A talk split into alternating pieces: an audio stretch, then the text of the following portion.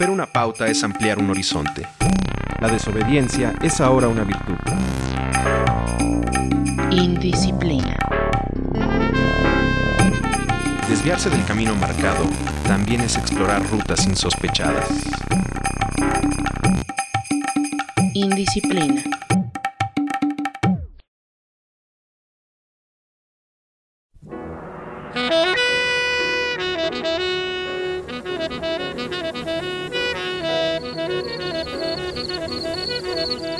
Tambores de la noche. Hasta los grillos callan cuando paso junto a la hierba, por eso no puedo sentirme más solo.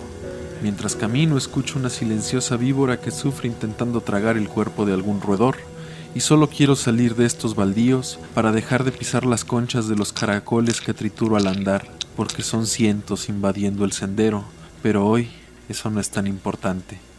Lo importante es salir de esta oscuridad, de este lodo enmohecido, de las luces y sombras que filtra y proyecta ese edificio en obra negra, de la respiración de los drogadictos detrás de aquellos matorrales y de los tambores que no cesan sus ritmos fúnebres desde el interior de mi pecho.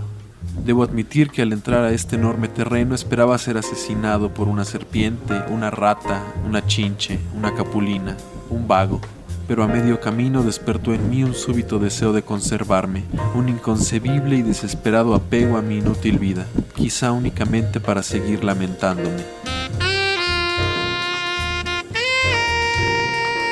Llego finalmente a una calle iluminada por resplandores naranjas. El agua aún desciende de la falda del cerro y debo tener cuidado al pisar los charcos, pues los baches no se ven, y en un par de ocasiones he estado a punto de dislocarme el tobillo y probar las aguas que brotan de esas coladeras atascadas de basura. Piso otro baldío antes de llegar a la calle principal y pateo las piedras que los mocosos ponen siempre encima del hormiguero, y pienso, como siempre, que debería bloquear la entrada de su casa para que sepan qué se siente. Los grillos siguen interrumpiendo sus cantos con mis pasos y los retoman cuando me he alejado. Los gatos me esquivan, los perros me gruñen, la humedad es mi única compañera y la luna me abandona lentamente opacada por las nubes de una nueva tormenta. Al acercarme al mercado percibo los vestigios de la industriosa jornada. Al cruzar la calle los olores dejan de ser una combinación uniforme y se diferencian. Ahora huelo el carbón y periódicos de un anafre, el maíz y los hongos quemados. Ahora el pescado crudo, helado, que empieza a pudrirse. Ahora los tomates frescos recién molidos con leves notas de chile, cebolla, ajo y epazote. Este último predomina y eso se debe a que en el poste frente al local un ramillete crece oculto como una hierba más. Los tambores resuenan arriba del mercado, por lo que empiezo a subir los peldaños de la escalinata al centro de la construcción, solo para descubrir que más allá de los muros cubiertos de grafitis y firmas ilógicas, una malla delgada de alambre rojizo separa los oscuros pasillos, los locales abandonados y la segunda planta, inhabilitada en su totalidad. Permanezco inmóvil en la escalera y un gato negro se acerca a mi pierna y se restriega. Al acariciarlo siento todas las cicatrices y heridas bajo su pelaje. Tiene un collar de costras en el cuello, así como varios agujeros y arañazos. El felino voltea hacia mí y puedo ver un líquido verdoso coagulándose en la cavidad donde debería estar su ojo izquierdo. Una sensación que oscila entre la compasión y la repugnancia crece en mi estómago. Instintivamente alejo la mano de un latigazo y el gato sale corriendo escaleras abajo, cruza la calle y se pierde entre los árboles y el pasto del camellón. Me quedo quieto, desvío mis pensamientos hacia lo abstracto. El hombre no puede ser superior al animal, porque es un animal. En lo único que superamos a las bestias es que tenemos la capacidad de desarrollar una conciencia de lo que es el amor y en usar ese sentimiento misterioso para someter a las otras criaturas. Fuera de eso, somos tan frágiles como ellos. Incluso nos sometemos entre nosotros. Por eso sé que no importarán todos los grandes hombres ahora y nunca que han hecho algo por mejorar sus sociedades. Cuando fue político, Goethe logró que las mujeres que tenían hijos bastardos dejaran de presentarlos en la iglesia. Así hubo menos infanticidios. La famosa Margarita en la Rueca, aparecida en Fausto. Y Gogol. Quizá fue consecuencia que 20 años después de la publicación de Almas Muertas se aboliera el régimen señorial en Rusia. Quizá fue mera coincidencia, el resultado de una nueva realidad socioeconómica. pero prefiero creer que fue Gogol quien mostró lo insensato de un gobierno como ese.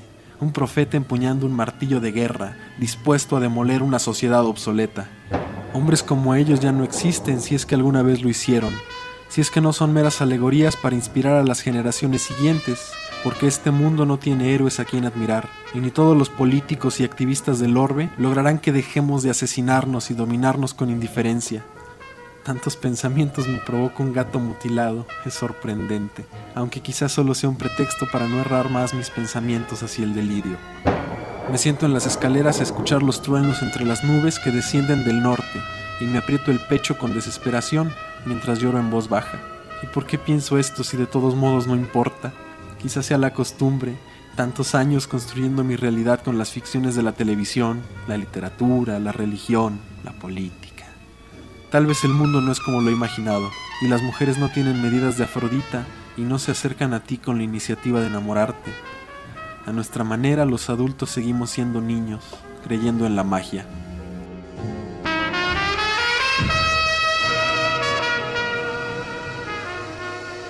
Apenas hoy por la tarde, antes del desenlace, cuando Evangelina y yo nos encontrábamos tumbados en el sillón, levanté el pantalón de su pierna derecha sobre mi regazo, descubrí su pantorrilla, la acerqué a mi boca para darle el último beso y sentí sus vellos afilados enterrarse en mis labios. Ella se apenó, pero no permití que cubriera su pierna, sino que seguía acariciándola con delicadeza, explicándole que el mundo ideal que hemos creado es una ficción de olores, maquillaje, cirugías, un afanarse en negar lo que nos rodea y constituye, un caldo de cultivo para la molicia y la hipocresía, pero ella, como siempre, tomó a mal lo que dije. Blanda hipócrita, tu madre india, tu puta madre.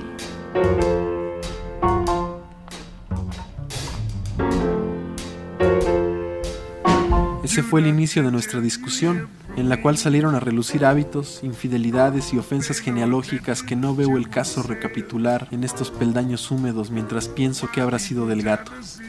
Por eso vago de noche en esta colonia ruinosa, abatido en la escalera cerrada de un mercado fantasma, en espera de que la tormenta caiga y la niebla llegue y me devore, porque una mujer, sí, una mujer se comió mi corazón al anochecer y lo escopió por su ventana mientras me alejaba de la que una vez fuera nuestra madriguera, dejando atrás las comidas parcas, la sala llena de colillas, humo, envases de cerveza, el colchón sobre el piso en el cual conocimos las cavernas del subsuelo, donde yacen los muertos del cementerio sobre el cual construyeron estas casas, donde conocimos también las lejanas estrellas del universo y viajamos como supernovas más allá del tiempo.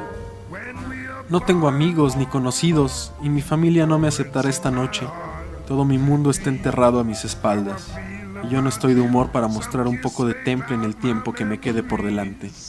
Solo quiero alejarme de Agnosia, de Evangelina, irme lejos de esta ciudad cuyos recuerdos me pesan como la tierra sobre una tumba y vagar por este hermoso país donde nadie me conozca, donde nadie sepa de todos los errores que me persiguen, de esta violencia, de este ridículo, de esta culpa, donde el viento costero, o los pinos, o los magueyes, o los platanares me limpien de toda esta porquería que me he acostumbrado a cargar a diario. Mañana tendré que regresar por mis cosas, por mis discos de jazz, por mis libros de poesía maldita y mis películas de culto. Y claro, la ropa, el cepillo de dientes, el peine. Mañana tendré que verla nuevamente a los ojos y cargar con toda esta culpa y el peso de su mirada mientras empaco todo lo que pueda y tendré que escuchar sus amargas quejas sobre mi machismo y mi cinismo y todas las putas con las que me revuelco. Y ella que no sabe que soy un cometa orbitando a su alrededor, que no importa cuánto me aleje, pues únicamente sé rondarla, y hasta el viento nocturno me clava su nombre, Evangelina, Evangelina, para luego evaporarlo en la oscuridad o enterrarlo bajo el olor y el nombre de otra mujer. Mientras imagino todos sus sarcasmos, me levanto y una curiosidad suicida me hace dar la vuelta al mercado para llegar a un local en obra negra, en la parte trasera que hace las veces de basurero y jaula. Ahora escucho los ladridos detrás del mercado. Un miedo súbito me invade, mezclándose con mi tristeza, desplazándola por momentos. Por las noches en el mercado hay perros hambrientos enjaulados, quién sabe con qué fines, y ahora están sueltos, y no hay leyenda popular que me prevenga de sus intenciones. La luz está encendida, pero esa lámina está mojada en el piso, y los perros, efectivamente, se han ido en un silencio inusual. salvo por los tambores de mi pecho que ahora suenan con más fuerza.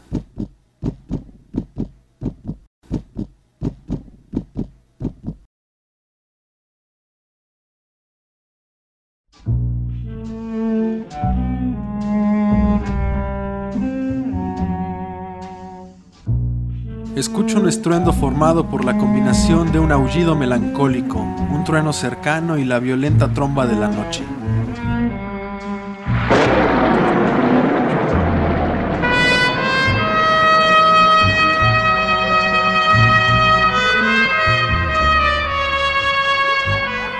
Apenas sentir en mi ropa unas gotas inmensas me meto por instinto en la jaula improvisada y huelo la basura en la cual viven los perros todo el día. Y no puedo contener una expresión de asco que me hubiera hecho vomitar si no me doy cuenta que, entre el sonido de la lluvia, unas pisadas se acercan a mi refugio. Salgo precipitadamente, primero tratando de cubrirme del agua que golpea mi cuerpo, hasta que me doy cuenta que es algo que no necesito y que además no debiera ser una prioridad. Corro, Espero en la esquina de la avenida principal. La jauría de perros famélicos me mira con indiferencia y sigue de largo. No puedo sentir sino respeto cuando pasan. Cada uno de ellos hubiera podido destrozarme. Sin embargo, solo se alejan por la otra esquina sin oler siquiera el miedo que me invade, el quedarme inmóvil. Entonces regreso a la escalera y me siento esperar quién sabe qué. Por un momento me causa risa mi reacción. Resguardarme de la lluvia mientras me perseguían unos perros. Por favor, casi tan ilógico como el borracho derribado, que por una fuerza que solo podría denominarse divina, logra que a su vaso no se le caiga ni una gota y yace contorsionado y adolorido, con el brazo en alto, perfectamente nivelado. Mi sonrisa desaparece cuando escucho unos extraños secos en el interior del mercado. Me levanto y pongo mis dedos en la reja oxidada, abriendo los ojos para distinguir cualquier cosa en la penumbra. La tristeza vuelve mientras yo me debato entre el miedo y la curiosidad. Mi situación emocional no se presta para aventuras de adolescente y una parte de mí, esa que está influenciada por el romanticismo, me inclina a saborear este dolor que cargo, pero la otra parte, también influenciada por el romanticismo, empuja a evadirme, a olvidar el abandono vespertino de Evangelina y ver lo que está más allá de mi conocimiento. Así que separo uno a uno los clavos que detienen la reja, lo más silenciosamente, al terminar mis dedos están adoloridos y magullados, pero no le hago mucho caso. Me deslizo entre la reja cuidando de no rasgar mi camisa bordada o arañarme un dedo del pie con los clavos oxidados, y avanzo internándome en la negrura y los ecos del polvoriento vacío y los interminables corredores y locales. Avanzo lentamente entre los enormes pasillos del mercado abandonado, muy lejos, en lo que debe ser el centro del edificio, una débil luz centellea, proyectando pequeñas sombras en las paredes. Me acerco a ese punto silenciosamente y ante mis ojos se forma un corro de personas practicando un extraño ritual. La mayoría de ellos llevan ropa de manta y guaraches y tienen rasgos indígenas, como yo, aunque la mayoría no lo somos, pues a muchos de ellos los he visto atendiendo los puestos y locales del mercado o simplemente paseando por el barrio. Al ver que me acerco, algunos endurecen sus rostros, otros cuchichean, el resto me mira, me ignora y siguen atentos al centro del círculo. Unos más, reconociéndome, hacen un espacio para que me sienta entre ellos y se olvidan de mí el resto del tiempo. Un sujeto semidesnudo ataviado con accesorios que lo hacen parecer un conchero bailarín camina entre el círculo de personas y comienza a hablar en náhuatl. Lo sé porque logro distinguir algunas palabras encimadas, y en ningún momento escucho ninguna pronunciación nasal. Observo de reojo al resto de los asistentes y me percato que la mayoría de ellos tampoco entienden lo que el hombre dice, pero permanecen muy solemnes mientras sople la tecocoli y da inicio a una especie de ceremonia.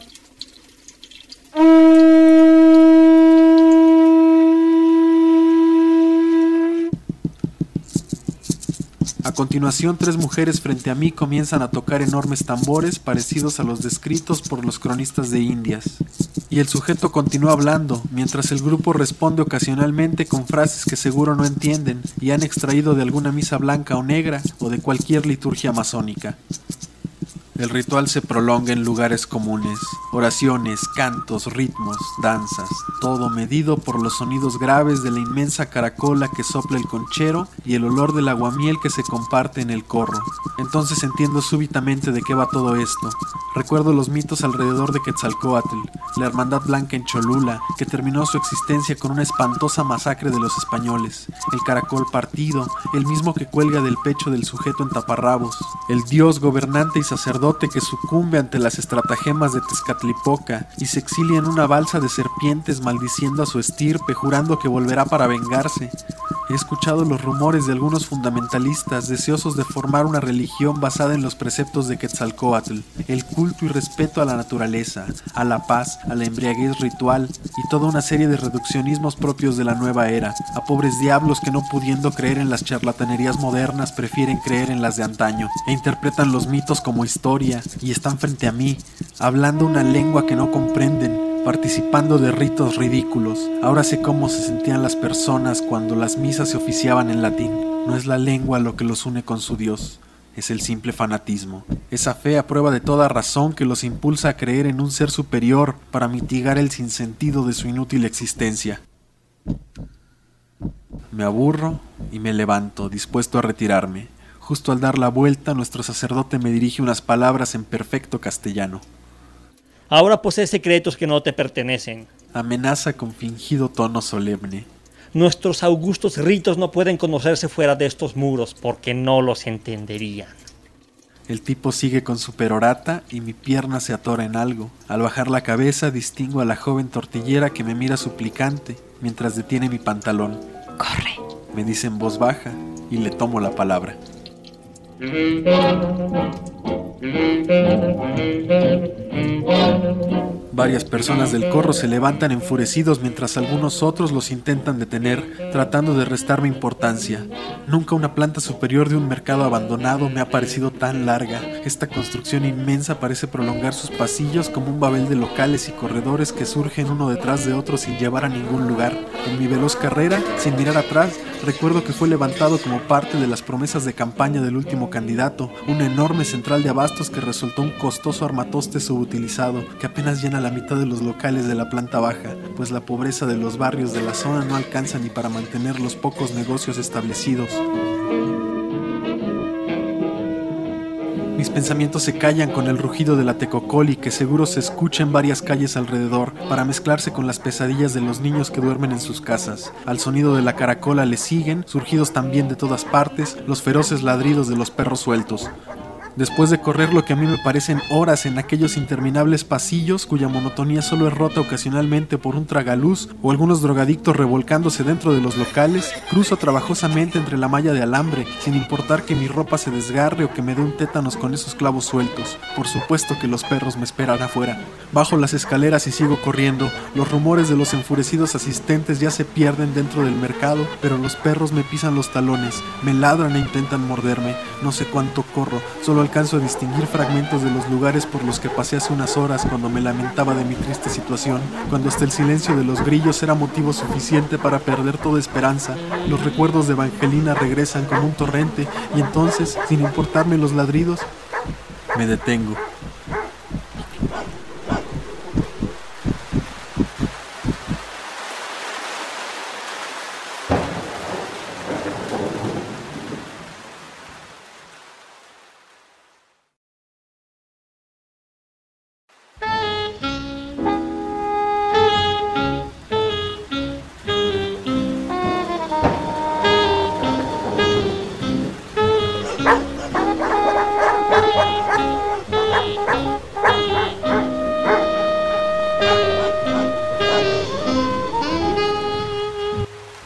Se quedan detrás mío, me ladran unos segundos y ahora se retiran.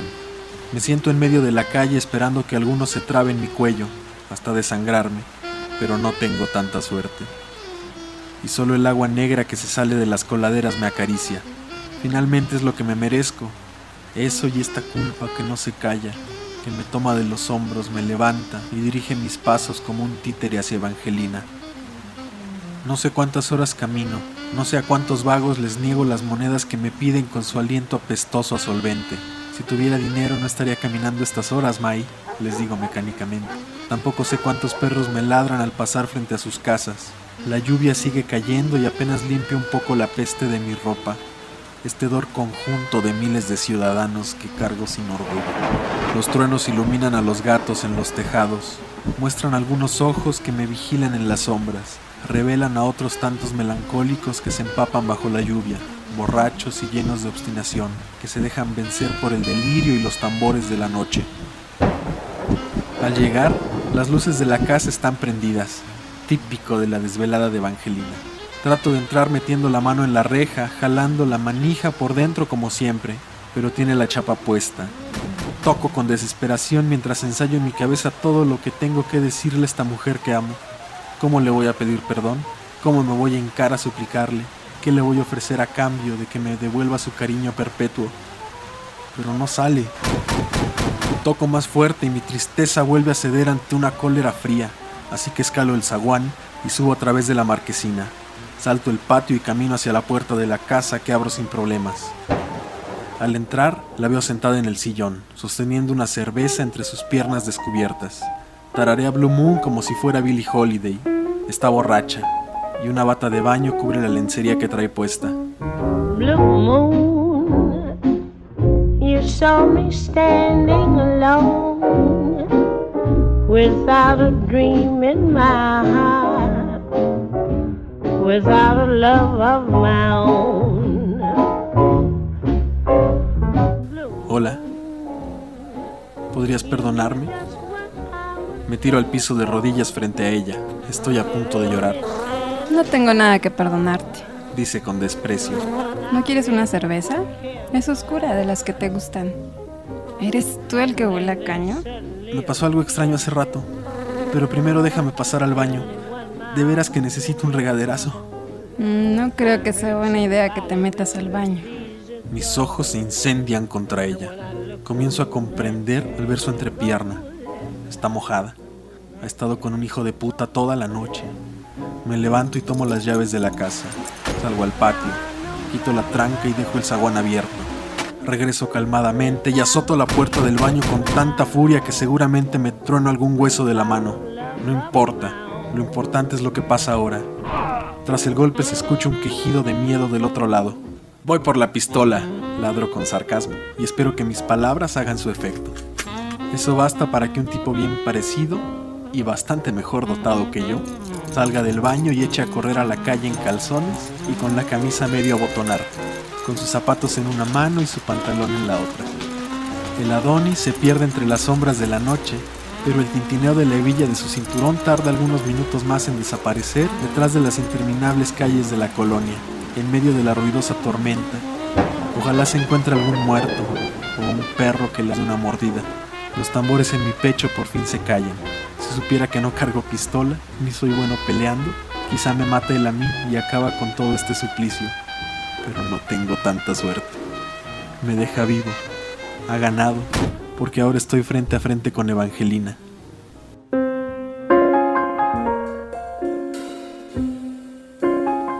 Tú también hueles excremento, y es tuyo. Le digo con indiferencia, como pensando en cualquier otra cosa.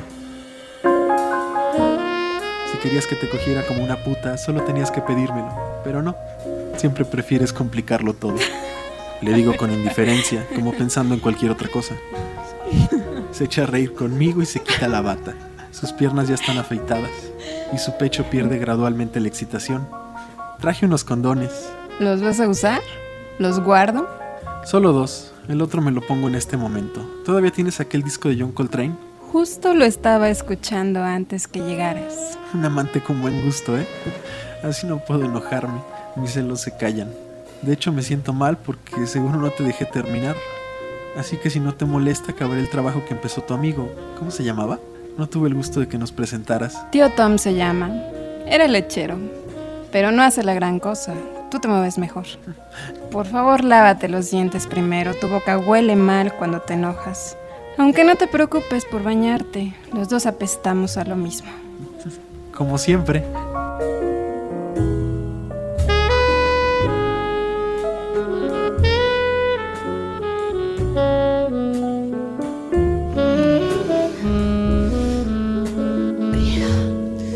Nos acostamos, besamos y acariciamos durante miles de años luz, como electrones saltando de sus órbitas, un par de gigantes rojas mezclando sus ondas expansivas hasta disolverse, en polvos estelares, en hoyos negros, ¿qué más da?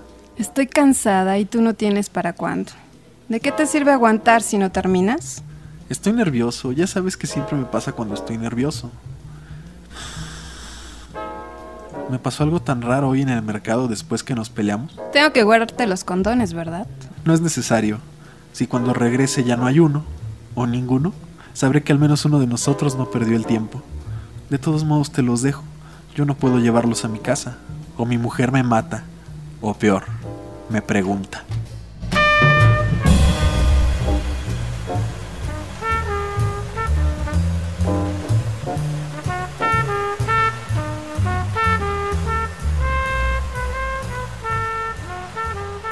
Tambores de la noche. Idea original, guion, musicalización, edición y narración, Rafael Tiburcio García. Evangelina, Yana Yancy Mondoy. Sacerdote, Julio Romano. Música, So What, Miles Davis. In a Sentimental Mood, John Coltrane y Duke Ellington. A Love Supreme, John Coltrane. Blue Moon, Billie Holiday. All the Things You Are, Charlie Parker. Do Nothing Till You Hear From Me, Duke Ellington y Louis Armstrong. Stormy Weather, Charles Mingus. Stormy Weather, Dizzy Gillespie.